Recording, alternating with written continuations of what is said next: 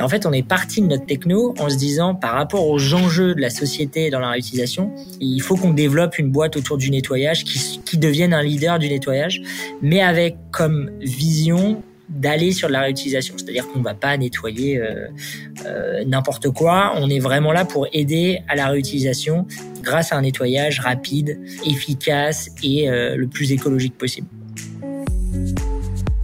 Bonjour à toutes et à tous. Bienvenue dans ce nouvel épisode d'Innovation Leaders, le podcast qui donne la parole aux leaders de la tech et de l'innovation. Vous retrouverez toutes les ressources citées dans ce podcast sur notre site innovationleaders.live pour être sûr de ne rater aucun épisode Pensez à vous abonner sur votre plateforme de podcast préférée. Allez, installez-vous confortablement et bonne écoute. On ne le réalise pas forcément, mais rien qu'en France, la consommation de gobelets en plastique jetable, les petits, les petits euh, trucs blancs qu'on a au bureau, c'est, tenez-vous bien, 5 milliards de pièces utilisées par an. 5 milliards de gobelets en plastique sur une année, rien qu'en France. Et ça, ça a donné envie à une équipe un peu folle, mais sacrément ambitieuse, de se lancer le défi d'apporter une réponse à ce problème écologique. En 2018, Home ou Aum est né. Et pourquoi ce nom? Parce qu'en fait, ces quatre lettres sont la contraction de Arrêtons l'usage unique maintenant. Tout un programme. On va passer par un, pas mal de temps avec Clément, Clément Houillet, qui est le CEO et cofondeur de cette boîte, qui casse un peu les codes, vous allez voir. Et on va parler de l'origine du projet, de sa vision écologique, de la manière dont s'est passée la R&D, pas un sujet très simple, la recherche de financement, pas simple non plus, et les perspectives assez étonnantes de, de cette aventure. Salut Clément, merci de, de, faire un stop au micro d'Innovation Leaders. Salut. Cool de t'avoir. Avant de parler de d'Aoum et du tourbillon dans lequel t'es depuis trois ans, est-ce que tu peux me parler de toi, un mot sur ton parcours? Euh, T'as quel âge? Tu es qui? Tu viens d'où? Euh, alors, euh, j'ai 34 ans. Je viens d'avoir 34 ans. Euh, je suis ingénieur. Je viens de Normandie. Je fais toutes mes études là-bas, ma prépa, et puis je suis arrivé en école d'ingé à Paris. Où j'ai fait trois belles années. je suis passé chez chez Airbus notamment et L'Oréal et j'ai poursuivi ma carrière en production logistique chez L'Oréal pendant six, six ans, même si j'ai pas tellement fait euh, ce pourquoi j'étais venu là-bas parce que j'ai pas mal, euh, je touchais à pas mal de choses. Je fais du marketing, du, euh, business un peu, et je gérais d'ailleurs à la fin le, compte Monoprix pour toutes les marques françaises de, de grande distribution. Et puis j'ai rejoint une un ami un ami proche qui avait un projet un peu fou de startup studio dans une ETI industrielle française et donc j'ai fait deux ans directeur d'innovation ça va bien avec le thème Innovation Leaders. Mais euh, donc je me suis vraiment euh, bougé un petit peu pour justement sortir du grand groupe, sortir de de plein de belles choses aussi, mais euh, de mettre un peu dans une zone d'inconfort. Et de et de ces deux ans, bah, il, est né le projet Home justement. Oui, Home pardon. Franchement, on dit les deux. Euh, donc, euh, te sens, euh, il faut que tu te sentes à l'aise. Moi, je, je vais d'ailleurs, je pense, euh, utiliser les deux. Je, je suis un peu schizo là-dessus. Donc, voilà, ne t'inquiète pas. Et donc c'est vrai que c'est assez. Euh, enfin, je pense que tous les entrepreneurs ont leur ont leur parcours. Euh, il y en a, c'est euh, en sortant d'école, ils ont envie de faire ça. Moi, c'était un, peu plus un peu plus long et je suis très content aussi parce que je pense c'est encore plus euh, dans le hardware. On en parlera sans doute après, mais c'était un point fort en fait d'avoir énormément des, enfin énormément. J'ai pas énormément d'expérience, mais l'expérience que j'ai pu avoir nourrit forcément la boîte que tu crées et le projet que tu crées. Je pense qu'on n'aurait pas eu la même ambition euh, avec mon associé, enfin mes associés, mais euh, avec Maxime aussi, avec qui on a construit pas mal euh, toute la vision industrielle, si on n'avait pas eu notre parcours avant. Et, et, voilà. Et donc on a créé en effet la boîte en 2018 avec donc quatre cofondateurs. tu les rencontres comment ces, ces quatre-là? En fait, il y a, y, a, y a, Maxime qui m'a fait venir dans l'entreprise et euh, Mathieu et Thomas qui étaient euh, qui étaient aussi dans l'entreprise, donc qui s'appelle Supratech euh, et qui qui étaient déjà présents et avec qui on a monté ce projet-là, donc rencontré dans, dans l'entreprise, quoi. Ok. Comment vous vous êtes répartis les rôles entre les cofondeurs comment s'est réparti les rôles Je pense, alors c'est assez intéressant et je pense que c'est une des euh, une des forces du projet. Euh, on est très complémentaires euh, et en fait on va le voir. Nous on a pas mal, euh, on s'est déjà scindé avec Maxime où Maxime va gérer toute la partie tech pure, donc ça va être la R&D, la prod maintenant parce qu'on a la prod et la partie ce que nous on appelle maintenance mais customer support. Et moi je gère plutôt la partie financière, business, marketing et people. Et ensuite, euh, euh, Mathieu est un peu notre chercheur fou, donc euh, c'est lui qui dépose les brevets, qui, qui a réfléchi à la techno depuis le début. Et puis Thomas, c'est un couteau suisse, donc il s'occupe de tous les sujets sur lesquels on a des, des problématiques en ce moment. Donc en ce moment, c'est au tout début c'était beaucoup de R&D, après ça a été du business parce qu'il fallait vendre le produit, et puis maintenant on a pas mal de sujets, notamment à l'export avec la maintenance, etc. Donc il, il apporte pas mal de de conseils sur la partie customer support, euh, notamment pour aller à l'international et fiabiliser encore plus nos machines. Donc voilà, c'est un, beau couteau suisse et c'est toujours intéressant de d'avoir quelqu'un de dispo aussi pour des sujets euh, brûlants, quoi. Ouais, c'est ça. Ok. Et alors, vous étiez tous les quatre dans la même boîte? Ouais. L'idée vient comment de, de, de Home? Ouais, c'est euh, en fait en arrivant dans la boîte, il y avait ils faisaient de la vapeur euh, nettoyage vapeur, donc achat-revente de, de, machines euh, euh, qui s'achetaient en Italie et qui revendaient beaucoup euh, à des auto-entrepreneurs ou des industries pour euh, dégraisser des lignes de prod ou alors carrément les auto-entrepreneurs pour nettoyer des véhicules et faire ce qu'ils appelaient de la rénovation esthétique. Et donc c'était des machines vapeur et en fait notre constat a été et en fait on est parti de la technologie en se disant c'est assez dingue de voir que dans le milieu du nettoyage, il y a eu que très peu d'innovation depuis longtemps et que la vapeur est sous-utilisée. C'est-à-dire que dans notre quotidien, on a un peu de vapeur pour le nettoyage, mais d'ailleurs les machines sont assez euh, assez bas de gamme et font que la durée de vie et la qualité du nettoyage vapeur est pas est pas au rendez-vous. Et en fait, euh, au quotidien, les gens ne connaissent que très peu cette technologie-là. Et nous, on était persuadés qu'avec les défis de la société qu'on allait avoir, il, veut, il allait falloir nettoyer davantage les choses parce qu'on allait aller vers de la réutilisation, que la vapeur permettait de nettoyer avec très peu d'eau et on savait qu'il y avait un enjeu fort sur euh, le modèle euh, des nettoyages à haute pression, etc. Donc une, un, le, le, stress hydrique qu'on connaît d'ailleurs aujourd'hui encore plus et plus on va avancer, plus il va être présent. Et puis le côté bah, aussi chimie euh, où euh, la vapeur permettait de nettoyer sans chimie. En fait, on est parti de notre techno en se disant par rapport aux enjeux de la société dans la réutilisation, il faut qu'on il faut qu'on qu'on trouve euh, il faut qu'on développe une boîte autour du nettoyage qui qui devienne un leader du nettoyage, mais avec comme vision d'aller sur la réutilisation. C'est-à-dire qu'on ne va pas nettoyer euh, euh, n'importe quoi. On est vraiment là pour aider à la réutilisation grâce à un nettoyage rapide, euh, efficace et le plus écologique possible. Donc c'est assez euh, souvent on part du marché et on essaie de trouver une techno. Là, en fait, c'est plutôt euh, bien évidemment qu'on a fait des analyses de marché, bien évidemment qu'on a on a réfléchi, mais euh, ce qui nous a nous, je pense, animé au démarrage, c'est la techno quoi. Donc là, vous voyez un potentiel assez peu utilisé, ouais. quelque chose qui peut impacter avec une approche écologique qui a été là dès le départ. Ouais, Ouais. Et je pense que c'est un, ça a été le, sujet d'ailleurs où nous on a on a aussi beaucoup travaillé très tôt tous les quatre sur la, vision de la boîte, euh, l'ADN parce qu'en fait on parle de nettoyage mais euh, est-ce qu'on aurait pu euh, faire du nettoyage mais sans avoir cette facette écologique? Et pareil, euh, c'est ce qui nous a animés et, d'où le nom d'ailleurs. Euh, arrêtons l'usage unique maintenant, qu'on a retravaillé parce que c'est aussi une syllabe qu'on retrouve dans le yoga. C'est pour ça que je t'autorise à dire Aum. qu'on voilà, c'est c'est cette résonance là qu'on voulait aussi avoir entre les humains et, et, la planète. Et donc on s'est créé comme ça en, 2018 avec la question qu'est-ce qu'on allait nettoyer? donc tu as très bien introduit le sujet. on s'est attaqué au gobelet jetable euh, qui était pour nous un, un, symbole en fait de l'usage unique, euh, qui euh, quand on regarde d'ailleurs l'histoire du gobelet jetable, euh, c'est un produit qui a 100 ans, qui a vécu pour surtout des problématiques d'hygiène, puis des, aussi des, un intérêt en termes de praticité. Mais quand on regarde l'histoire d'ailleurs, et j'adore, je m'étais plongé dans ces manuel d'histoire sur l'usage unique euh, en 1908 euh, aux États-Unis euh, et en fait c'est les, les, médecins de l'époque qui ont fait du lobbying pour euh, interdire l'usage à l'époque de louches puisqu'en fait tu avais des grands bidons, des grands tonneaux dans les gares, dans les dans les usines de l'époque et les gens buvaient dans des louches les uns à la suite des autres et euh, les médecins euh, ont dit bah c'était en pleine crise. À l'époque pas du Covid mais de la tuberculose. Euh, et en fait ils ont dit il, faut un lien. arrêter cet usage là et donc premiers, les premiers, les premières choses qu'on retrouve, c'est dans les trains de l'époque, il y avait, les gens prenaient, alors pas de, c'était pas des chiffons quoi, c'était des, des, des, papiers et il y avait un, un, petit tuto pour faire de l'origami et les gens faisaient les, les, premiers gobelets ont été faits en papier comme ça en origami, donc les gens faisaient leur pliage et puis se servaient dans les bidons. Et puis bah après il y a eu euh, carton avec de la paraffine et puis ensuite le pétrole qui a fait des gobelets en plastique jusqu'à son interdiction en France 1er janvier 2020, la loi AGEC, interdiction des gobelets plastiques, quoi.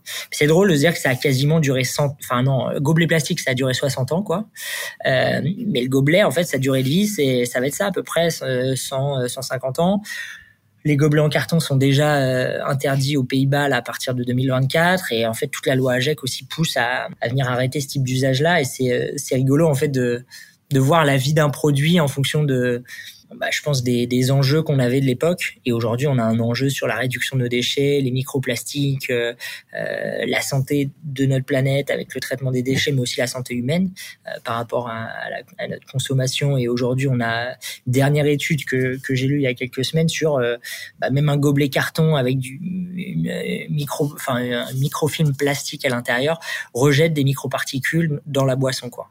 et donc, ils sont en train de pousser aussi sur tous ces aspects-là la santé où aujourd'hui on ne sait pas réellement euh, parfaitement l'impact du plastique, mais euh, globalement c'est des cancers, euh, des, problématiques.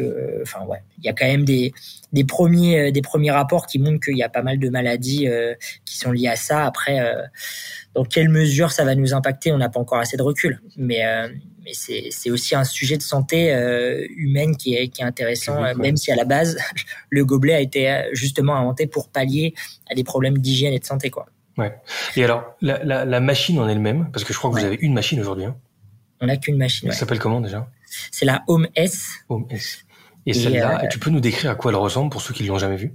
Ouais, euh, donc on s'est dit, et je pense que c'est une bonne intro. On essaie de faire une machine design. Alors des fois, on peut, on peut être un peu critique euh, parce qu'on veut faire de la low tech, mais en même temps, on voulait quand même un peu de design.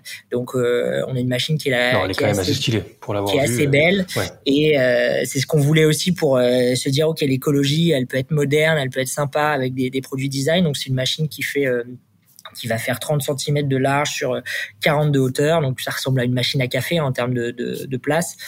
Et euh, il y a deux dômes. Il y a un dôme où on vient poser son verre dessus, et il y a un dôme supérieur qui vient se fermer pour encapsuler notre verre. Et ensuite, on envoie de la vapeur à l'intérieur à l'extérieur du verre pour le nettoyer, le désinfecter, et ensuite on a un flux d'air de, de, séchage qui permet d'avoir un verre qui est, euh, qui est parfaitement propre et, euh, et qui est prêt à être réutilisé. Et, et ça, on le fait en, sur un cycle de d'une vingtaine de secondes au total, mais ce qui permet de rendre, et c'est notre message, de rendre la réutilisation aussi simple que que l'acte de jeter, quoi. Ouais, canon. Et alors, le business model de, de Home ressemble à quoi? Vous les louez ces machines, c'est ça? On les loue. Euh, on les loue euh, aux entreprises de plus de 50 personnes. On a beaucoup de clients de plus de 50 personnes. On a aussi euh, des, des, plus petits clients, mais on va dire quand même, euh, c'est il faut, faut, avoir un peu de, de, de, personnes pour rentabiliser la machine. Et c'est à partir de 50 personnes, on estime que, en gros, une utilisation est équivalente en termes de prix à un gobelet jetable. Euh, donc on est de l'ordre de 4 centimes d'utilisation pour des boîtes de plus de 50 personnes. Euh, et donc nous on a un business de location à 180 euros par mois. 180 euros par mois pour la machine et les gobelets ou c'est indépendant du nombre d'utilisateurs? Alors euh, on offre 50 euh, 50 euh, verres avec la machine. Et nous, ce qui nous, on s'est posé pas mal de questions sur le business model aussi. Et bon, alors l'allocation, forcément, il y a la récurrence, mais nous, ce qui nous a animé aussi beaucoup, c'est le le fait qu'on n'avait aucun intérêt dans un modèle de location à avoir des machines euh, qui ne perdurent pas dans le temps. Quoi. Et je pense c'est un point fort, c'est des machines où la maintenance est incluse dans l'offre de service.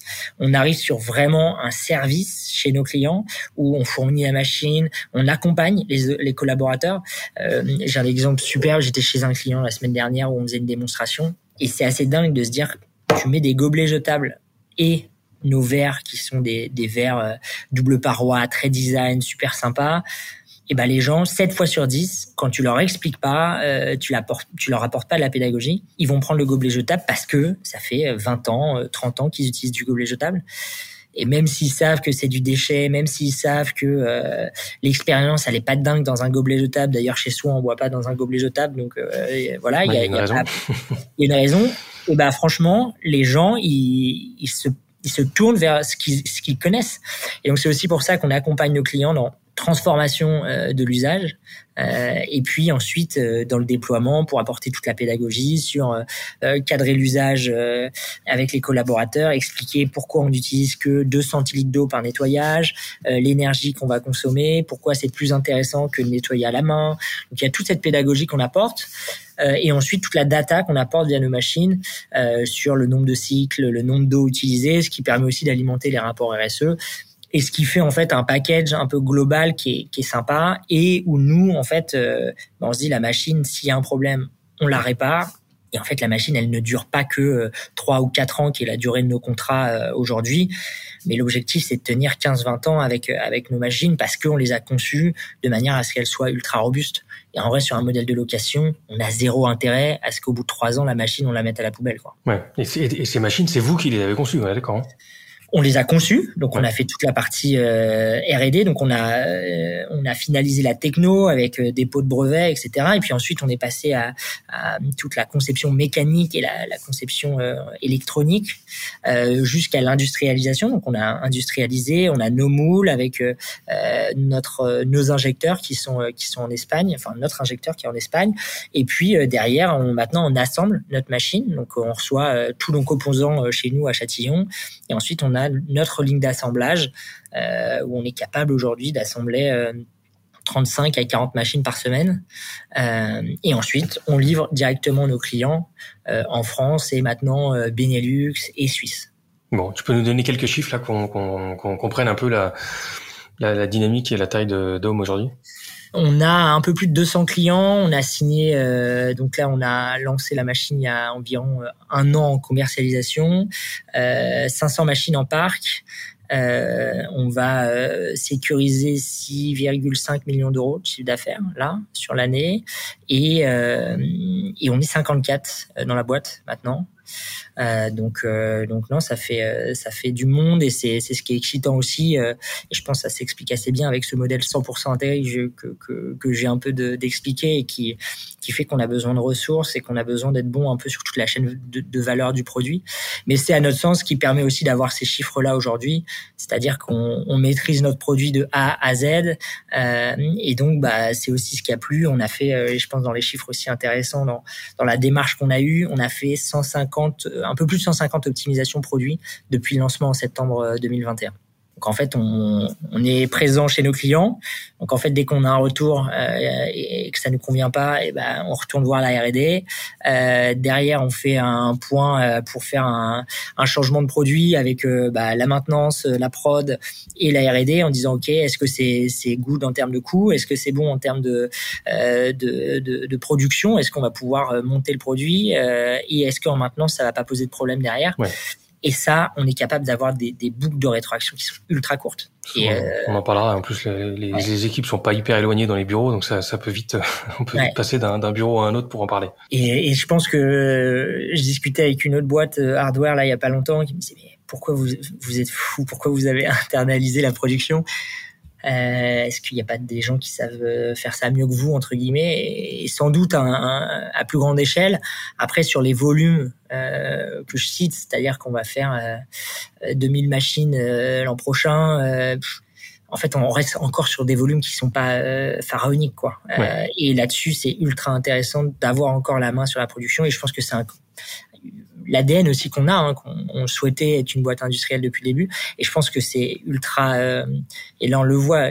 On n'aurait pas internalisé la production. Jamais on n'aurait pu faire ces modifications sur le produit aussi rapidement parce que euh, on aurait eu beaucoup moins d'agilité de réactivité avec un, un partenaire. Ouais, clairement. Qu'est-ce qui fait que ce, ce, projet qui est un peu, un peu, un peu dingue au départ, parce que c'est quand même euh, un marché euh, relativement complexe à pénétrer, avec un, en plus une, le développement d'un nouvel usage, ce qui est quand même pas anodin, euh, qui prend énormément de temps. On peut imaginer les, les, galères techniques que ça peut représenter.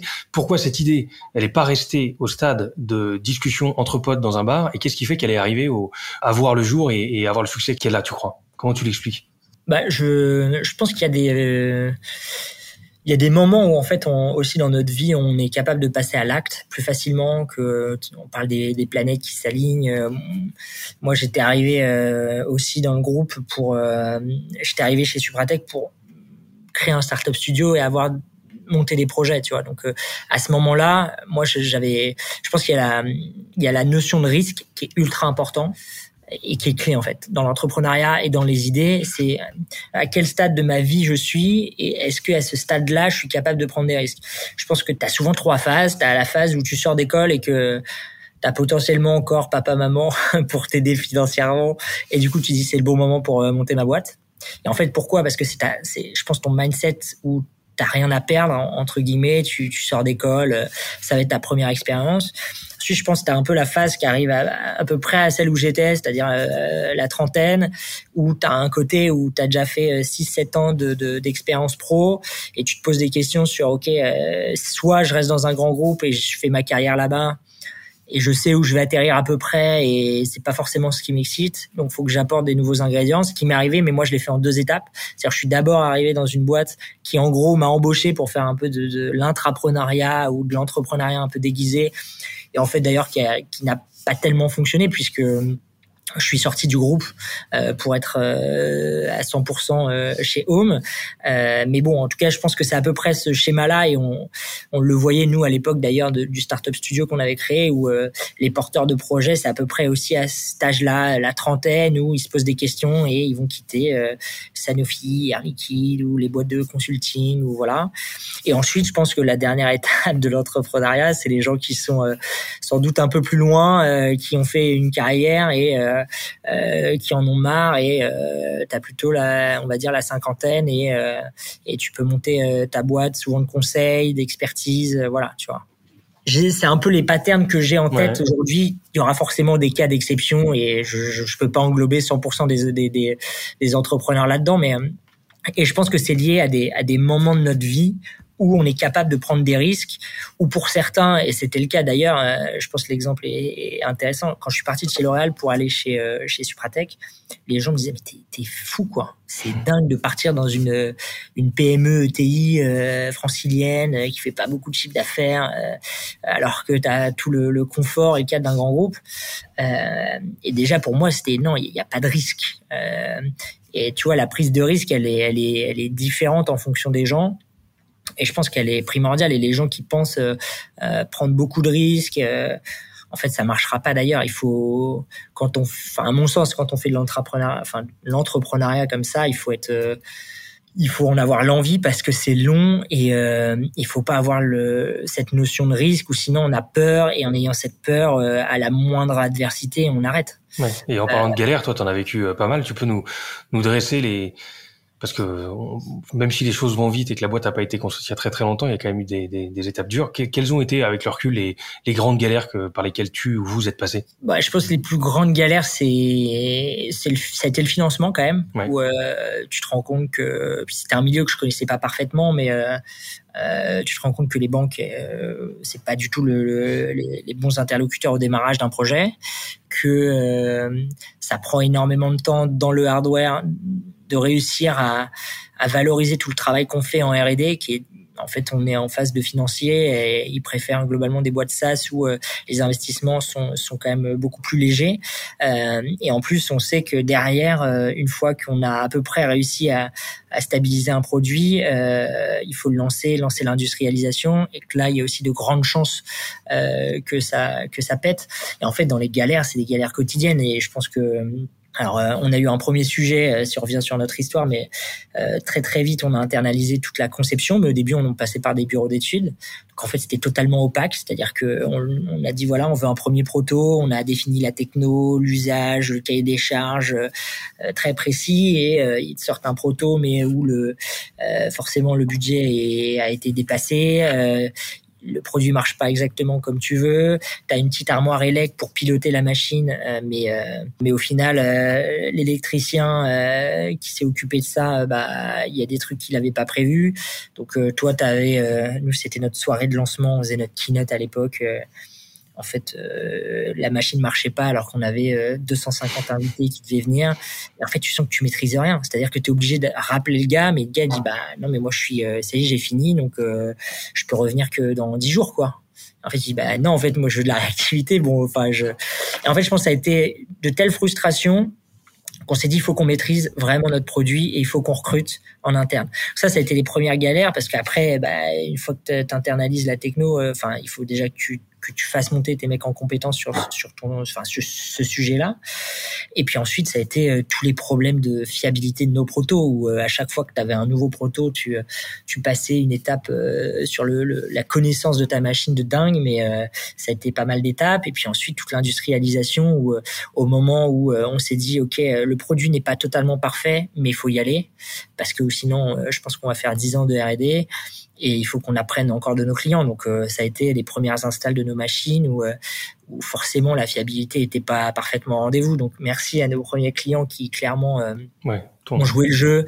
Et en fait on a pas mal, en fait on avait de la maintenance. En fait on le savait et donc en fait on a prévu le coup avec pas mal de personnes en maintenance où on était capable de faire un switch machine dans la journée et du coup, nos clients, en fait, ils étaient contents presque. Ils nous disaient, putain, j'ai jamais vu une boîte avec ouais, euh, si grande.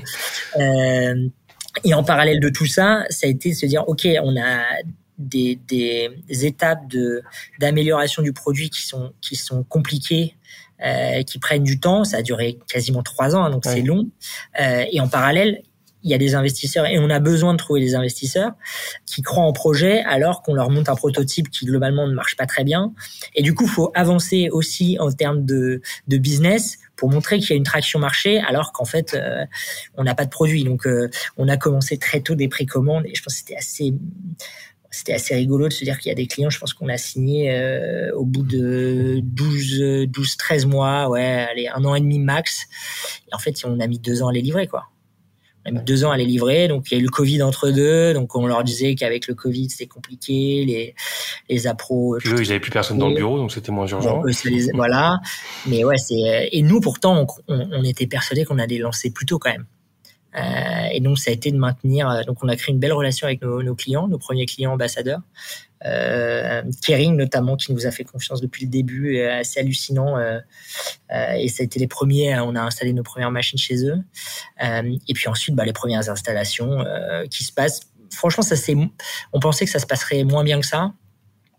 Euh, même si euh, bah, c'est comme tout, t'as beau tout anticiper et on discutait aussi. Enfin, je pense que c'est le cas aussi des vélos, euh, Angel Bike, enfin voilà, même les, vélos Cowboy ou enfin tous les vélos, mais mais tous les produits hardware, c'est impossible de lancer un produit hardware sans avoir des galères de fiabilité de produit parce que t'as 40 fournisseurs, que t'as beau mettre des murs qualité chez tes fournisseurs t'as pas tous les moyens euh, des grands groupes pour faire d'énormes tests et, d'avoir un mur qualité parfait. Donc tu as forcément des produits que tu reçois qui sont pas exactement conformes, une électrovanne qui pète. Enfin, nous pareil, nos monteurs qui étaient pas euh, totalement euh, experts dans le montage, donc tu as, eu des couacs. Des, des, trucs qui ont été mal conçus aussi. Hein. Nous, notre évacuation, toute l'évacuation de la vapeur et de l'eau au démarrage ne fonctionnait pas bien. Ouais, et ça se voit, ça se voit directement. Euh, ouais. Et, euh, et ça, c'est limite euh, quand t'es dans le SaaS ou dans le logiciel, que ton que ton que ton app elle soit pas complètement finie dans le back-end, je sais pas, ton client le voit pas forcément, mais toi, ton verre qui est passé, que ton verre qui est pas propre, ça se voit tout de suite, quoi. Ah, ça se voit, ouais, ça fait mal, quoi. Et ça peut aller vite, donc, enfin, dans le, le, côté, on va dire, peur de, de, ton consommateur ou de ton client. ok, il y a un verre qui est sale, il dit attends, mais le truc nettoie pas. donc ouais, il faut faire, enfin faut faire gaffe, comme ton vélo où tes freins marchent pas, euh, tu commences à avoir peur et une fois que tu as dépassé ce stade-là, euh, c'est un, peu, dur de revenir en arrière. C'est un peu ta promesse qui, qui saute. Ouais. Donc euh, ouais, ultra important d'être proche des utilisateurs, euh, proche des clients et, et de maîtriser, comme je l'ai dit, ton produit parce que tu es capable de faire des optimisations et des modifications très rapidement sur le produit. Quoi. Le, le produit en lui-même, vous l'aviez imaginé dès le départ? Vous aviez une idée du, du résultat ou ça s'est fait au fur et à mesure de la recherche? Ça s'est fait au fur et à mesure. Franchement, c'était, euh, j'ai montré ça au pro, enfin là, à notre équipe commerciale la dernière fois. J'ai montré, je pense, la première brochure euh, en 2019. c'était le design produit, c'était, ça n'avait rien à voir, quoi. C'était encore plus petit, c'était minuscule, ça ressemblait à une toute petite machine Nespresso. Euh, et en fait, après, il y a les contraintes techniques qui arrivent avec les produits à positionner euh, à l'intérieur, la chaudière, les électrovannes, la turbine, les pompes, euh, la déminéralisation parce qu'on traite notre eau euh, justement pour réduire toutes les opérations de maintenance derrière. Bref. Donc après, en fait, tu as tous les éléments que tu dois caser, tu te rends compte que tu absolument pas la place. Donc du coup, tu te retrouves avec un produit qui est quand même un peu plus gros. Et puis après, à contrario, tu déconstruis et tu te rends compte que tu peux optimiser parce que tu arrives à miniaturiser certaines choses. Et je pense que la, les prochaines versions de machines seront encore plus petites pour le coup. Et on va revenir sur des standards qu'on imaginait dès le début, quoi. Ok, mais d'autres machines sont à l'étude là. Ouais. En fait, c'est un peu comme les, les iPhones ou voilà. En fait, on est sur des modèles euh, et ensuite il y a là on arrive nous aujourd'hui à la Home S3 qui est le modèle le plus abouti et qui est chez euh, maintenant tous nos clients parce que les anciennes versions, on les reprend et on fait le switch euh, des machines. Euh, et ensuite, les versions suivantes seront des versions bien plus évoluées encore, mais là où on viendra apporter euh, différentes fonctionnalités. Euh, et ça, potentiellement, on fera pas forcément de switch parce qu'on est arrivé à une version aujourd'hui qui est fiable, qui fonctionne très bien, qui nettoie bien. On n'a pas de raison de faire des switches potentiels, mais on va travailler peut-être sur des, des gammes un peu différentes auprès de nos clients en fonction de, des problématiques qu'ils peuvent avoir de la volumétrie. Quand je dis problématique, c'est euh, emplacement dans la boîte. Est-ce qu'ils ont besoin de l'arrivée d'eau ou d'évacuation Est-ce qu'ils ont besoin d'une machine avec plus de verre parce qu'il y a d'énormes flux à midi parce qu'on est proche de la cafétéria Et on va plus travailler un peu euh, sur ces euh, sur ces fonctionnalités là. Ok. Je parlais d'une boîte dynamique. On ressent la dynamique de de Home, euh, quand on quand on t'entend, on voit un peu la dimension des la diversité des projets qu'on peut avoir en interne. Quand on visite des bureaux, tes bureaux, c'est euh, ça se ressent. Euh, tu m'as fait faire le tour du propriétaire il y a pas longtemps, et je peux vous dire que ça grouille. c'est assez fascinant de, de, de voir qu'il y en a partout. il y a des des composants, il y a des chaînes de production au milieu des bureaux. faut imaginer un grand open space avec une ligne de montage en plein milieu, des machines stockées un peu partout. Je trouvais ça assez canon. Donc bravo pour ces bureaux, emménagement assez récent, je crois. Ouais. Tu parlais d'une cinquantaine de personnes. Tu peux nous dire comment s'organise cette équipe aujourd'hui? euh, yes, euh, c'était un choix d'avoir tout le monde sur le même site, euh, justement pour l'optimisation produit euh, que j'ai pu que j'ai pu te, te signifier tout à l'heure. Euh, et donc ouais, aujourd'hui on a la R&D où il y a une dizaine de personnes, il y a la prod avec euh, euh, nos monteurs, la qualité, les achats.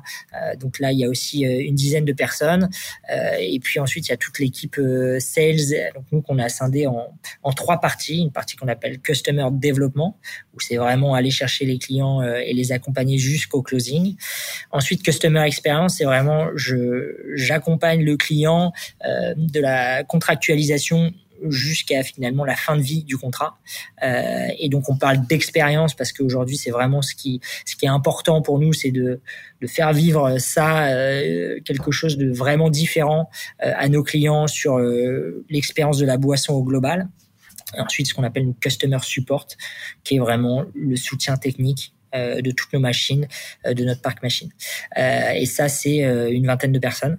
Et ensuite, on a nous ce qu'on appelle euh, la, la, home value drivers, donc c'est euh, ce qui permet de soutenir toute cette, toute cette chaîne de valeur avec euh, la finance, la RH, la partie marketing aussi, branding. Donc voilà, ça fait pas mal, ça fait pas mal de monde parce que bah forcément boîte où on a pas mal de de métiers et, et c'est vrai que ça fait des, une population qui est assez riche et franchement c'est un des trucs les plus canons en tout cas moi qui me parle beaucoup sur la culture de la boîte etc. Mais on a des profils qui sont très très différents et les gens aiment ça quoi.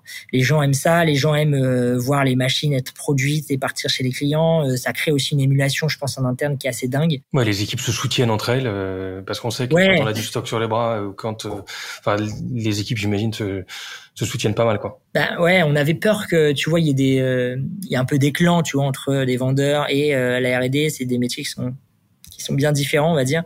Il y en a qui sont objectivés avec euh, des ventes, des variables et euh, parler de variables à, à des, des, personnes en R&D, c'est compliqué quoi. Euh, il faut euh, le timing, c'est il faut prendre le temps que ça prendra quoi, tu vois. mais au final, je trouve que ça a créé. on a essayé au maximum que les gens de, la R&D puissent aller chez les clients et que aussi nous, euh, nos, vendeurs euh, voient comment ça se passe en prod, voient aussi comment ça se passe en R&D. Et le fait qu'on soit tous sur le même site aide forcément ces interactions. Euh, et on l'a vu pendant une courte période là, juste avant le déménagement, on a dû scinder les équipes parce qu'on avait plus de place. Et en vrai, la communication, elle se fait beaucoup moins bien. On crée des, des petites tensions là-dessus qui n'ont pas lieu d'être, à mon sens, ou en tout cas qui n'existent pas quand on est tous ensemble, parce qu'il y a une communication qui est plus fluide, parce que il y a, bah, en fait, on arrive à se parler plus simplement quand on se voit et quand on, on voit les galères des autres aussi, quoi. Et, euh, et ça, je pense qu'en termes nous d'ADN, euh, c'est ce qu'on voulait, et, euh, et, on est très content d'avoir d'avoir Ça va un peu dans le sens de l'histoire parce que des, des, des boîtes euh, comme Tesla euh, font la même chose, euh, rapprochent les bureaux. Exotech, j'en parlais il y a pas longtemps, ouais. rapproche aussi les bureaux et la R&D au milieu de, de, des open space. Donc c'est a priori c'est quelque chose qui, qui, qui a l'air d'être un trend et, et, qui va dans le bon sens quoi. Ouais, je pense, je pense que c'est, en tout cas nous c'est notre vision depuis le début et pareil que de se dire que l'industrie il faut qu'on la repense. Euh, et aujourd'hui, on peut le dire, moi j'ai mis mes, mes monteurs et ma ligne, elle est dans des bureaux au rez-de-chaussée où ils ont vu sur un jardin euh, avec un restaurant d'entreprise au, au, moins un, là, en rez alors ils appellent ça pardon, le rez-de-jardin. Euh, et euh, en fait, c'est des locaux qui sont incroyables, quoi. Euh, et quand euh, j'ai visité les usines de Brandt euh, il y a pas longtemps, clairement, on est, c'est pas du tout la même chose. C'est pas, c'est pas les mêmes, euh, alors c'est pas les mêmes industries, c'est pas les mêmes volumes non plus. Hein. On va pas non plus, je vais absolument pas cracher euh, sur ces belles boîtes industrielles. Mais en tout cas, nous, on a envie de redorer aussi le blason de l'industrie et surtout de, de mettre les gens dans des dispositions qui font qu'ils ont envie de faire ce métier-là. Et nous, aujourd'hui, on, on sait, on pourra pas automatiser 100% de notre ligne. On va automatiser des flux à l'intérieur de, notre ligne, mais on pourra pas automatiser 100% des actions et c'est pas le but. Ça veut dire qu'on arrive avec des gens qui ont une compétence dans l'assemblage, qui euh, ont vraiment une, une valeur ajoutée à le faire. Et ça, on estime qu'il faut que les gens puissent euh, leur proposer un cadre de travail qui soit euh, euh, le moins pénible possible, euh, avec une bonne ergonomie et où les gens ont envie de travailler 10, 15, 20 ans dans, dans, dans enfin, chez nous, quoi. Ouais. Quand tu regardes l'équipe euh, R&D, là, tu parles de, de Brown, vous avez des liens avec d'autres industriels? Dans quel cas tu les rencontres? Ces gens-là pour t'inspirer, pour euh, pour euh, pour partager en fait, un peu Ouais, c'est souvent on se dit mais attends mais qu'est-ce que qu'est-ce que les gens comme ça veulent, veulent faire avec vous? Et je pense Brandt est un très bon exemple. Euh, on s'est rapproché de ce groupe-là parce que que c'est des boîtes qui enfin qui sont vieillissantes et sans sans être péjoratif mais ouais tu me disais que l'innovation elle est elle est quand même relativement rare en fait l'innovation ouais. marquante quoi en fait, euh, Brandt, ils font de l'innovation, euh, ils continuent, ils ont une équipe de R&D, je crois qu'ils sont 70 en R&D. Euh, mais clairement, euh, aujourd'hui, la vraie innovation, la dernière innovation qu'ils qu ont pu faire, c'est la table à induction, euh, et c'était il y a 20 ans. Et depuis, il n'y a pas d'innovation réelle. Alors oui, aujourd'hui, leur four, il y a une application. Maintenant, on peut piloter euh, via son app euh, à distance le four. Il y a des recettes. Enfin voilà, ils font des choses mais ensuite il n'y a pas une innovation de rupture qui permet de bouleverser le marché, comme ils l'ont fait avec euh, pour le coup le, le, les tables à induction. Et aujourd'hui, bah, la problématique est ça, la, la moyenne, l'ancienneté moyenne chez Brandt à la R&D, je crois que c'est 18 ou 19 ans. C'est-à-dire que les gens sont là depuis 18, 19 ans en moyenne. Donc forcément, euh, à un moment donné, tu arrêtes de te nourrir. Et l'innovation, pour moi, c'est ça, c'est aller chercher en dehors. C'est une discussion euh, sur un autre sujet, sur un autre projet, sur un autre produit, sur euh, et c'est là où on arrive à créer des ponts entre euh, notre problématique qu'on a en qu'on a en interne et puis euh, euh, ouais c'est sortir du cadre et, et ça quand tu as des équipes qui se connaissent par cœur et qui font la même chose depuis 20 ans c'est très compliqué en plus bah forcément alors pareil, euh, euh, loin de moi l'idée de, de venir dénigrer. En plus, je viens, je viens du Havre, mais là c'est à Orléans. Je sais pas s'il y a un tissu euh, de start-up, un tissu de nouveaux projets, un tissu euh, d'innovation qui est, qui est présent, qui font que bah, le soir, en week-end, tu vas rencontrer des gens d'autres boîtes, de, qui ont d'autres trucs, où tu vas avoir des conversations sur sur tout ça, quoi, sur pour te donner des idées, un déclic. Et donc, je pense qu'on on se trouve assez bien, et c'est l'intérêt d'ailleurs de ces boîtes-là à travailler nous, c'est que en fait le simple fait de nous accompagner, de nous donner des, des conseils, de venir voir nos locaux, de venir voir euh, notre produit, bah en fait ça déclenche des choses et il y aura sans doute des déclics par rapport à ça quoi. Euh, et nous on s'appuie forcément sur euh, leur expertise et leur expérience qui est indéniable. Enfin, et c'est le bon point. Hein. On a on a amené notre machine, ils ont regardé, ils ont dit franchement c'est génial ce que vous faites. Euh, ah, il y a tellement d'optimisation à faire sur votre produit et ça se voit tout de suite et on le sait. Euh, sans, euh, euh, trahir trop de secrets, nous, enfin, je pense qu'on peut réduire encore par, par 10 le, le prix de la machine. Ah oui. Bon, faut faire du volume pour ça. Il faut faire du volume ouais. et améliorer les process, euh, enfin les procédés industriels. Aujourd'hui, euh, si on rentre un peu dans le, nous nos châssis sont faits en découpe laser. Euh, bah, chez Brand, c'est fait en emboutissage. L'appareil déjà tu fais x10 sur ton. Alors, il faut investir un peu en capex, mais tu fais fois, enfin tu réduis par 10 le, le coût de ton châssis. et en fait, il y a ouais. des énormes leviers, ouais. Je vous prends 10 secondes pour vous dire que ce podcast vous est proposé par Equiden. Equiden, c'est la startup qui vous accompagne dans vos projets tech, product, data et engineering et qui repense l'approche des ESN traditionnels. En deux ans, cette société de conseil compte plus de 130 personnes et s'est déployée dans six pays. Pour en savoir plus et pour participer à l'aventure, suivez-nous sur LinkedIn ou sur equiden.com, e 2 k i d e. Bonne écoute. En, parlant juste de l'équipe avant de terminer sur cette partie-là, mais moi ça m'intéressait de revenir sur un job que tu que tu m'avais présenté la dernière fois, qui était le le, le, designer d'expérience ou l'expérience design. Euh, J'en avais jamais entendu parler à part dans le monde SaaS où tu es dans le UX UI, mais visiblement tu as la même chose. Tu peux me dire ce qu'ils font ces gens-là, euh, les, les, designers d'expérience? Ouais, ben c'était le gros point. Euh, on a une innovation technologique mais on a aussi une innovation d'usage. Et euh, c'est un peu euh, ce que j'ai dit tout à l'heure sur le fait que, en fait, tu dois accompagner les gens dans la transformation. Euh, tu as un gobelet jetable, tu as des verres. Et en fait, nous, on vient, euh, alors c'est une personne qui a cette formation-là euh, via alors, les écoles de design. Ils ont une spécialité-là de design d'expérience. Et en fait, l'idée, c'est euh, bah, de travailler sur le, le merge, travailler sur euh, les boutons de la machine. Est-ce que euh, on met un bouton boost plutôt qu'aujourd'hui on est sur une reconnaissance optique du verre Est-ce qu'on rajoute des, des, boutons pour que on aille sur un nettoyage encore un peu plus performant pour les cafés qui sont séchés depuis trois semaines? C'est regarder comment le consommateur euh, enfin comment l'utilisateur euh, se comporte devant la machine. Est-ce qu'il comprend euh, du premier coup? Au bout de combien de temps il est totalement autonome? Est-ce qu'il ramène son verre à côté de la machine? Est-ce qu'il faut mettre les, verres en libre service ou est-ce que on va mettre les verres un par personne? Parce que on se rend compte que aujourd'hui, quand on met des verres libre service, bah tu as 15% de vol. Par contre, quand on donne un verre à chaque personne, bah tu arrives sur 2% de vol globalement.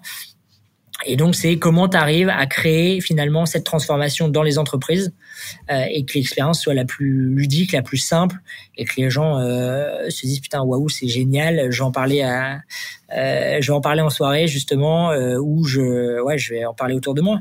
en fait, c'est le bouche à oreille derrière qui s'active et c'est c'est ce qu'on veut vendre. Euh, et c'est justement ouais cette euh, je pense le, le ouais l'effet waouh au moment où tu testes les premières fois la machine, c'est ce qu'on veut procurer chez chez les chez les utilisateurs. Et pour ça, il y a des métiers, il y a des gens qui ont des expertises et qui, et qui, qui nous accompagnent. Et sans eux, on ça, je trouve ça fascinant, tu vois, de monter une boîte et de te dire, il y a quelqu'un qui bosse toute la journée sur ton produit en essayant de, de, de, de vraiment de, de, tout comprendre de son produit, de son usage et de t'aider à l'améliorer. Je trouve ça assez, assez canon, quoi. Et tu sais que, bon, alors c'est pas la, là, nous, c'est, c'est une enfin c'est une certaine particularité, je te l'accorde, même si chez Brandt, ils ont internalisé un chef cuisinier, quoi. C'est-à-dire que tu as un chef cuisinier chez Brandt il a son four et ses tables d'induction et toute la journée, il fait la recette de cuisine. Euh, et il regarde ce qui se passe. Euh, tiens, ça c'est pas mal. Euh, ça c'est et il fait ça toute la journée. Il a son labo et, quelque part c'est un utilisateur quoi. C'est pareil quoi. Il leur fait des retours sur euh, bah, le four là. J'ai mal au dos à force de tu vois. Là-dessus la porte elle fonctionne pas bien. j'ai vu que moi ma tarte tatin, j'ai beau mettre le programme 180 machin, elle est pas bien cuite. tu vois. Clairement. Et, ça doit être assez, assez, assez intéressant au quotidien. Et en plus, le contact utilisateur, un peu comme des, comme des feedbacks, euh, voilà, des, des, talks avec des in situ euh, qui, qui, qui doivent être assez riches pour tes utilisateurs. C'est ce qui est génial, c'est qu'on est sur un produit, euh, un produit physique, hardware. Hein. Euh, donc en fait, on arrive à avoir beaucoup de retours. On a beaucoup de retours de nos utilisateurs et des retours qui sont ultra concrets.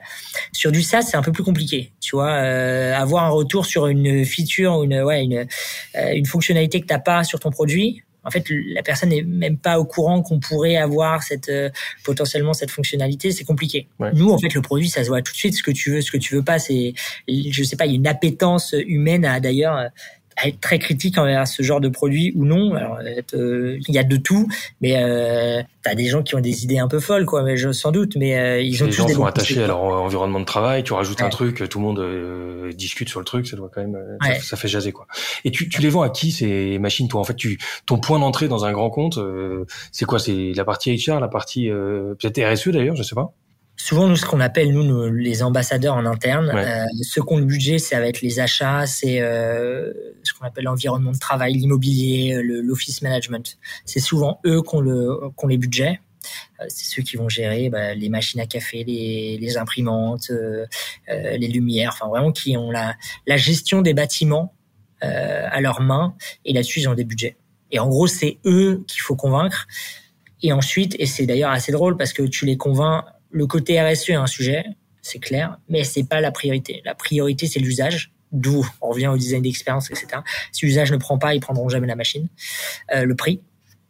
Euh, et ensuite, il y a le côté RSE, le fait qu'on n'utilise que très peu d'eau, peu d'énergie, pas de chimie, qu'on ait fait attention dans l'éco-conception de la machine, etc. Tout ça rentre en compte, mais ça rentre en, en priorité numéro 3, on va dire. Parce que le directeur, enfin l'office manager, euh, ce qu'il déteste le plus au monde, c'est avoir un produit euh, qui marche pas, qui est pas utilisé et où il y a tous les euh, tous les collaborateurs du site qui viennent le voir ou dès qu'ils croisent à la machine à café ou dans l'ascenseur, ils disent putain ta machine là elle marche pas, euh, qu'est-ce que c'est qu'encore que cette merde là que tu nous as mis? Et en fait c'est ça. Alors quotidien pour le coup c'est ça parce que c'est bah, l'imprimante ne marche pas, la machine à café là euh, elle est en panne, il faut faire le détartrage, la lumière au huitième euh, elle est cassée dans les toilettes, euh, le toilette d'ailleurs au deuxième est bouché. C'est ça son quotidien. il veut des solutions, quoi. Pas, pas Il veut des solutions et il veut des trucs qui marchent, quoi. Et tu la vends comment cette machine? Toi, tu es en mode euh, inbound, outbound. Tu as des équipes sales qui prospectent à l'ancienne? Ouais, on a, on a tout. Enfin, on a en fait, on a un peu le partenariat où on va travailler avec beaucoup d'acteurs, les acteurs de la restauration collective, les acteurs de ce qu'on appelle le facility management, ceux qui vont gérer les déchets, vider les poubelles. Donc ça c'est les ISS, euh, GSF, Samsic. Euh, on travaille beaucoup avec eux parce qu'aujourd'hui c'est un vrai pain point qui est euh, je dois vider toutes les poubelles pleines de gobelets ou alors je dois récupérer les mugs et les mettre dans des lave-vaisselle. donc en fait le fait d'arriver avec notre machine leur retire pas mal de problématiques eux auprès de, leurs équipes de nettoyage, on va dire donc ça, c'est des relais, les architectes d'intérieur aussi, tous ceux qui font les aménagements de bureaux. Euh, donc on travaille aussi beaucoup avec eux pour qu'en fait on soit une solution qui soit prescrite aussi à la base, c'est-à-dire quand ils vont revoir le plan de la cuisine ou les cozy corners, les tisaneries ou autres, qu'on puisse penser dès le démarrage à la machine et à ce qu'on puisse l'intégrer dans, leurs espaces. Euh, ça va être euh, les acteurs du café, des, fontaines à eau, euh, sur lequel bah, pareil ils arrivent, on a les mêmes finalement les mêmes interlocuteurs. Donc là c'est le pôle partenariat qu'on avait qu'on a bien développé et ensuite on a une équipe en effet qui va faire euh, la prospection et euh, derrière le closing avec le client, euh, avec là-dessus c'est quand même pas mal de on arrive à cibler assez bien nos les, les personas cibles et puis après on a des on a forcément du phoning l'emailing LinkedIn. On a même pas mal de lettres. C'est assez on a on a signé Total comme ça Total Énergie où on a envoyé une lettre à Monsieur Pouyanné qui euh, a répondu et, euh, et, on a commencé comme ça euh, chez Total Energy quoi. donc comme quoi il faut il faut tenter un peu d'audace aussi. je pense c'est c'est important et, et en parler autour de soi aussi. Assez rare mais qui peuvent marcher. Ok. Ouais. Et hum, bon, bah écoute canon. Et là aujourd'hui, vous êtes euh, entre, enfin entre, on va dire PME ou TPE, 50 personnes, PME euh, et, très grand compte. Mais vous avez quoi, la moitié du CAC 40, tu me disais un truc comme ça Ouais, c'est ça. Ouais, ouais c'est assez euh, avec des potentiels de d'upsell chez ces clients-là qui sont ultra intéressants. donc oui, on a été ciblé aussi euh, je pense ces grosses boîtes-là, parce qu'ils sont demandeurs d'innovation, ils sont prêts à prendre le risque aussi euh, au début. Euh, et ça, c'est euh, une chance qu'on a aussi, et de maintenant d'avoir gagné leur confiance et de pouvoir se déployer chez ces clients-là, fait qu'on arrive à avoir un, bah, parc machine qui peut euh, augmenter très très rapidement quoi. Je crois qu'en gros sur nos clients existants là, sur la base de clients, on peut faire euh, environ 4500 machines en upsell Bon, donc il est temps de les soigner un peu et de ouais. d'être proche des feedbacks. Quoi. Ouais. Euh, un mot sur ton rôle de CEO, parce que toi, c'est la première fois que tu joues ce rôle-là, si je dis pas de bêtises. Ça s'est fait naturellement. Tu, tu, tu l'as abordé comment euh, ce, ce rôle-là au départ et comment tu gères cette évolution? Ben c'est de la remise en question permanente, euh, je pense. Et puis le rôle surtout évolue tout le temps quoi. Au début, enfin on était quatre. Euh, donc, euh, c'est juste une étiquette. Ouais, ouais c'est ouais, clairement, c'est juste une étiquette et euh, ça dépend énormément de sa personnalité. Moi, j'étais euh, la locomotive, euh, j'essayais d'aller le plus vite et il fallait faire quoi. Fallait tout n'était pas parfait, mais mon rôle était que les gens, enfin, qu'on avance tous les quatre et, et, et être dans l'action constamment. Créer un premier visuel, créer, aller voir des, des clients potentiels, essayer d'aller chercher des fonds, mailler tout un réseau et créer en fait de l'effervescence et convaincre, convaincre des gens de rejoindre l'aventure, euh, au chômage ou pas au chômage au début, euh, en donnant des parts ou en disant bah écoute euh, travaille pour nous puis on verra demain ce qu'on fera, euh, convaincre bah, des investisseurs, convaincre des clients, convaincre euh, enfin ouais, convaincre des fournisseurs, nous faire confiance parce qu'on était sur peu de volume aussi, donc euh, c'était euh, potentiellement des risques pour pour pour les fournisseurs. Donc c'est un métier de conviction et c'est pour ça que je pense qu'il faut être pas avoir peur parce que sinon ça se sent aussi dans le discours quoi. Euh, et quand il faut convaincre des gens de rejoindre l'aventure, si tu leur dis bah en vrai je sais pas, j'ai un peu peur, le projet je sais pas, j'y crois, j'y crois pas, je sais pas si dans trois mois on sera encore là, je pense que tu recrutes personne quoi. Je pense que c'est les premiers marqueurs aussi intéressants. Est-ce que tu arrives à recruter des gens dans ta boîte quoi? Ouais, euh, les embarquer avec toi, quoi. Ouais. Et là, aujourd'hui, c'est challenge. Euh, ouais, et puis ensuite, euh, bah, c'est de transformer constamment en fait les équipes sur les prochaines étapes de la boîte, de les accompagner euh, dans le management, dans la rigueur, dans la culture, pour euh, garder en fait cette efficacité qu'on peut avoir là déjà, mais de se dire tiens là aujourd'hui on est 50, demain on sera 80, 100, 200. Qu'est-ce qu'il faut mettre en place maintenant pour que demain ça continue de marcher? Et donc là, c'est euh, de la gestion euh, humaine beaucoup plus, de la structure. Euh, j'ai une grande partie people aujourd'hui quand même. Euh, comment on accompagne les six premiers salariés qui sont arrivés dans la boîte? Quelle histoire on leur raconte aujourd'hui pour qu'ils aient encore foi dans le projet? Pour les accompagner dans la transformation de la boîte, c'est-à-dire ne pas faire la transformation sans eux du coup et de leur dire voilà la boîte se transforme mais de comment tu les intègres dans ta dans la transformation de la boîte? Enfin et chaque personne en fonction de, de l'étape à laquelle elle est arrivée va vivre l'expérience différemment. Et euh, en fonction aussi du caractère et, des gens, il va y avoir des, des évolutions. Euh, et donc ça, c'est un, quelque chose que je que j'adore faire. Et demain, ça sera encore plus de pilotage, je pense, euh, même s'il y en a déjà un peu. Mais là, il y a une grande partie RH euh, qui est, qui est très forte. Et puis le rôle assez classique, mais de la relation avec les investisseurs et d'être encore euh, à ce stade-là le premier commercial de la boîte. Clairement. D'être là sur les deals, d'être là, là où ça chauffe. Ouais, ouais. Tu parles de, la relation avec les investisseurs. Euh, Ça m'intéresse d'avoir un peu ton feedback parce qu'on en parlait au tout début, mais c'était quand même un sacré, une sacrée épreuve cette, cette levée de fonds. Et pourtant, tu étais relativement dans les belles années parce que on sait que les choses sont en train de se tendre. Avec le retour d'expérience que tu as, quels seraient tes, tes conseils, tes recos pour euh, une levée de fonds efficace dans un univers hardware? Alors, je pense qu'il y a même si euh, le schéma, alors on va dire la période n'est pas ultra propice au lever de fonds, en fait, je pense qu'elle n'a jamais été réellement propice de toute manière pour du hardware. Donc l'avantage entre guillemets pour les boîtes euh, les boîtes hardware, c'est que les valorisations étaient déjà basses en fait, j'ai envie de dire, c'est, c'est, assez stable sur le hardware.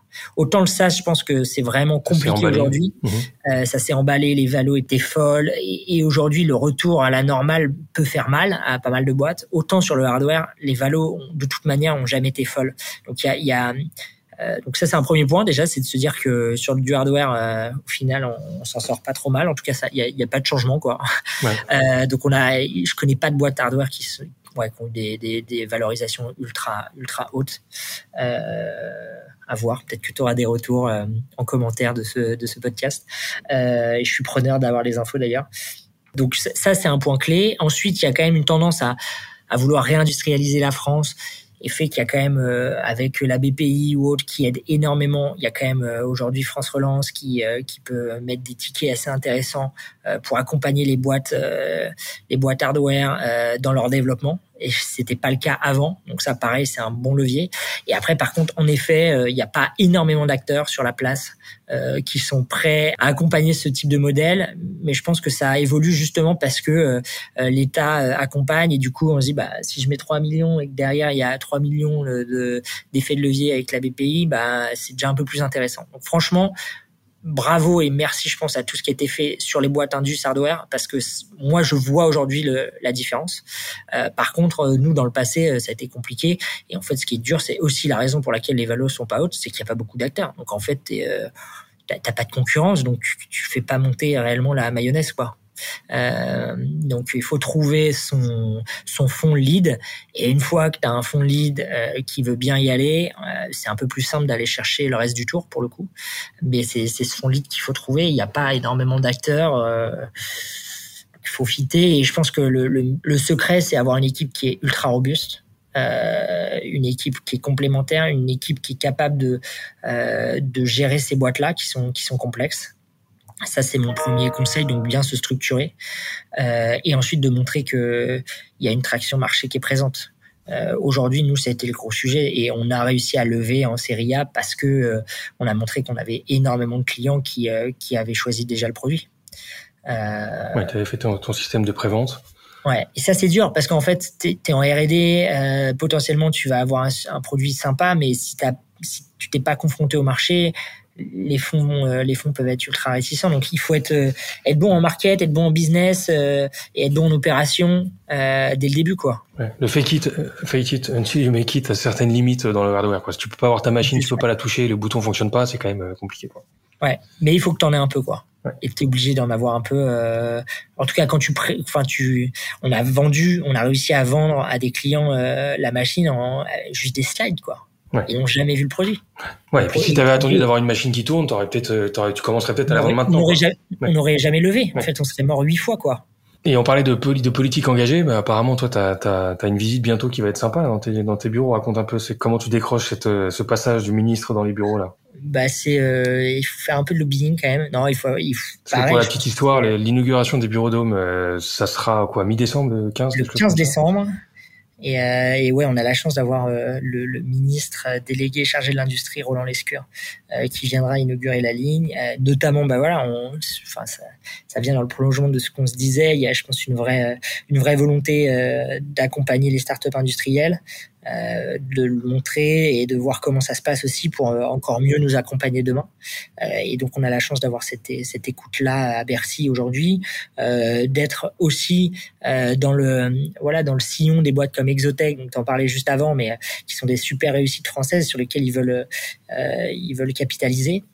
Donc en effet, on va pouvoir montrer ce qu'on sait faire et puis j'espère inspirer d'autres boîtes pour pour aller dans ce dans cette voie-là. En tout cas, c'est canon. Belle, belle histoire. Et euh, un mot par rapport aussi à, pour finir sur sur sur la manière dont vous gérez la les équipes R&D, parce que finalement, quand tu parlais de, de Brand tout à l'heure, qui, qui qui doivent se renouveler et occuper les équipes, toi concrètement, tu as une équipe R&D euh, chez toi, c'est-à-dire que tu peux te permettre de gamberger sur des nouveaux marchés, sur soit je pars euh, sur euh, l'axe euh, initial de la vapeur, soit je pars sur l'axe ouais. de de l'équipement dans le bureau si on doit réfléchir au next step pour Home, ça, ça, ça, pourrait correspondre à quoi et, et sur quoi vous avez envie de capitaliser, vous, dans votre savoir-faire? En fait, on a, ce qui est assez drôle, c'est qu'on parlait au tout début du nettoyage, de la vapeur et du fait de se dire, OK, on va être l'acteur qui va permettre de rendre la réutilisation la plus universelle possible grâce à notre nettoyage très rapide euh, sur lieu de conso. On se rend compte que sur cette verticale-là, euh, il y a d'autres contenants à aller adresser, notamment euh, avec les enjeux ultra importants sur le vrac, la consigne dans les grandes et les moyennes surfaces. Donc ça va être les contenants alimentaires pour du vrac sec, hein, les amandes, les pâtes, le riz, etc. et sur le vrac non sec, les yaourts, par exemple. Euh, donc là, on a, on a des bonnes pistes à aller exploiter sur lesquelles on peut utiliser notre techno de base, l'adapter avec des contenants un peu différents, mais euh, garder. On imagine la taille du marché, ça peut être un marché de ouf. Ouais. Euh, et qui nous inspire et qui nous excite aussi. Et je pense que c'est un autre point important quand on se lance dans des produits et dans une roadmap produit. Euh, le conseil que j'ai, c'est franchement fait des produits qui ouais, vont qui, vous éclater qui vous, sur des marchés qui vous excitent, quoi. Euh, et ensuite, on est en train de regarder à moyen terme, mais euh, ça peut vite euh, s'accélérer sur une autre verticale qui est finalement, ok, on adresse euh, les déchets là grâce au nettoyage, et comment on adresse une un point qui est un point de douleur qui est majeur aujourd'hui, qui est euh, le changement climatique et donc euh, notre impact carbone. Donc comment, grâce au nettoyage, on va permettre à des à des objets finalement d'être plus performants? Je vais donner euh, deux exemples. Par exemple, les panneaux solaires qui sont pas nettoyés dans les régions au bord de mer à cause des, euh, du sel qui vient se déposer dessus ou du sable euh, peut perdre euh, 10, 15, 20% de rendement parfois. Comment on vient nettoyer euh, ce type de contenant ou ce type de produit bah Ça, c'est un sujet qu'on a envie de a envie de creuser parce que pareil, en fait, ça nous fait ça nous fait kiffer et qui a du sens. C'est-à-dire que notre cœur de métier, c'est le nettoyage. Et du coup, on peut adresser ces marchés parce que aussi en, termes de cohérence de boîte, euh, je vais pas dire euh, à toute la boîte, euh, aux équipes, euh, bah, finalement, on est en train de, de faire des voitures autonomes ou je, je sais pas. Enfin, mais il y a une cohérence globale. Et pareil, euh, un, je sais pas, des bateaux ou euh, des avions, euh, bah, il y a des pertes de rendement qui sont assez importantes euh, parce qu'ils sont pas nettoyés régulièrement et que quand on fait de l'aérodynamisme, le moindre centimètre qui dépasse euh, crée des turbulences. Et, et, si on parle d'un avion qui perd 5% de rendement parce que les, les pales du sont pas bien nettoyés, euh, des hélices. Enfin voilà. Euh, ouais, on comprend que l'enjeu peut être gros, quoi. L'enjeu peut être énorme. Et, ça, j'ai envie de dire, c'est pas à court terme forcément parce que c'est des projets assez euh, assez dingues pour nous aussi et qu'on a plein de choses à faire sur nos, marchés actuels. Mais c'est des sujets sur lesquels moi je regarde.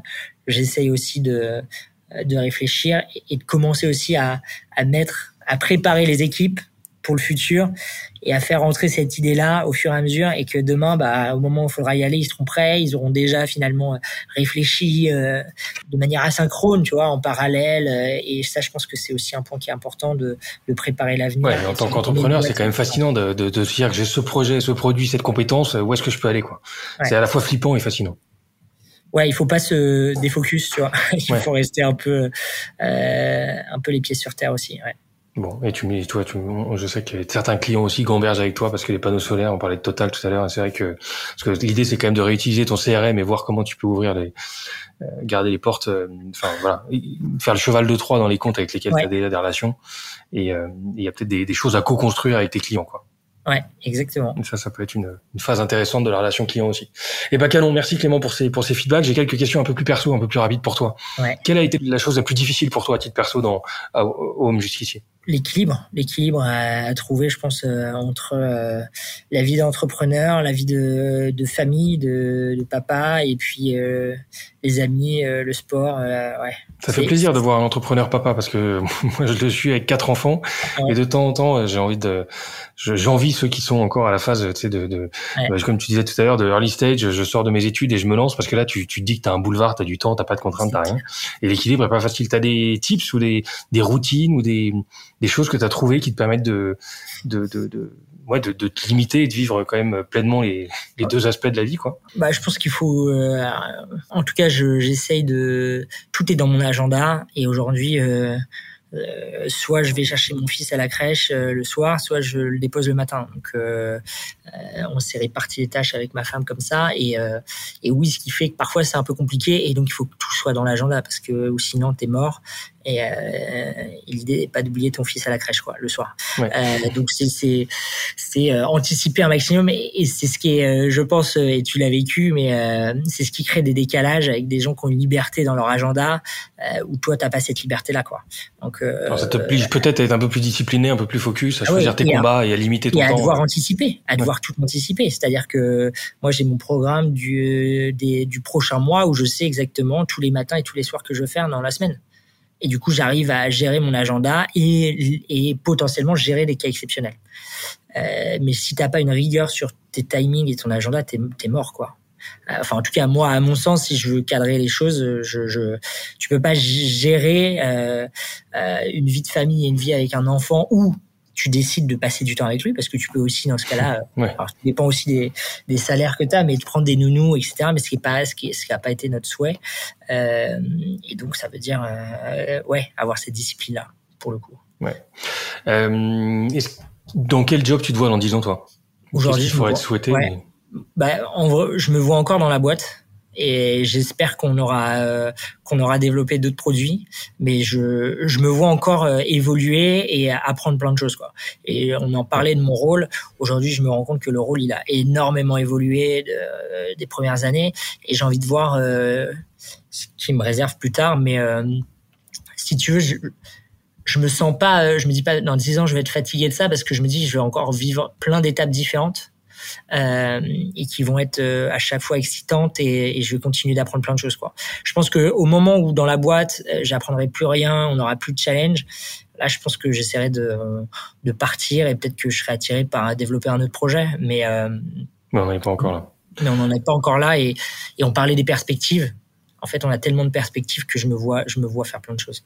Bon, au niveau de la, de la tech et de la green tech en particulier, est-ce qu'il y a des boîtes ou une boîte qui t'inspire en ce moment par son produit ou par son par sa par sa capacité de, de enfin, son, son opérationnel? C'est c'est une bonne question. Il y a plein de boîtes moi qui m'inspirent dans dans le hardware. Euh, après, je peux un, petit clin d'œil. A une, boîte que je suis euh, que je suis euh, euh qui s'appelle Fogo, euh, qui est une boîte qui fait du radiateur et qui repense qui repense le radiateur. Alors ils sont, c'est une boîte qui est inspirante pour moi euh, et que je suis et que j'essaie d'accompagner aussi avec avec mes conseils et, et j'aime bien parce que justement on parlait d'impact carbone et c'est comment sur un un produit qui est très très simple, qui est un radiateur qui existe pareil depuis très longtemps, comment on vient repenser cet objet-là pour le rendre design et faire un peu le, le même travail que De Vialet a pu faire. Et du coup, je vais parler aussi de ces boîtes-là qui m'inspirent, mais comment De Vialet a pu faire sur euh, sur les enceintes et sur le son, euh, ou comme comment Dyson l'a fait sur l'aspiration,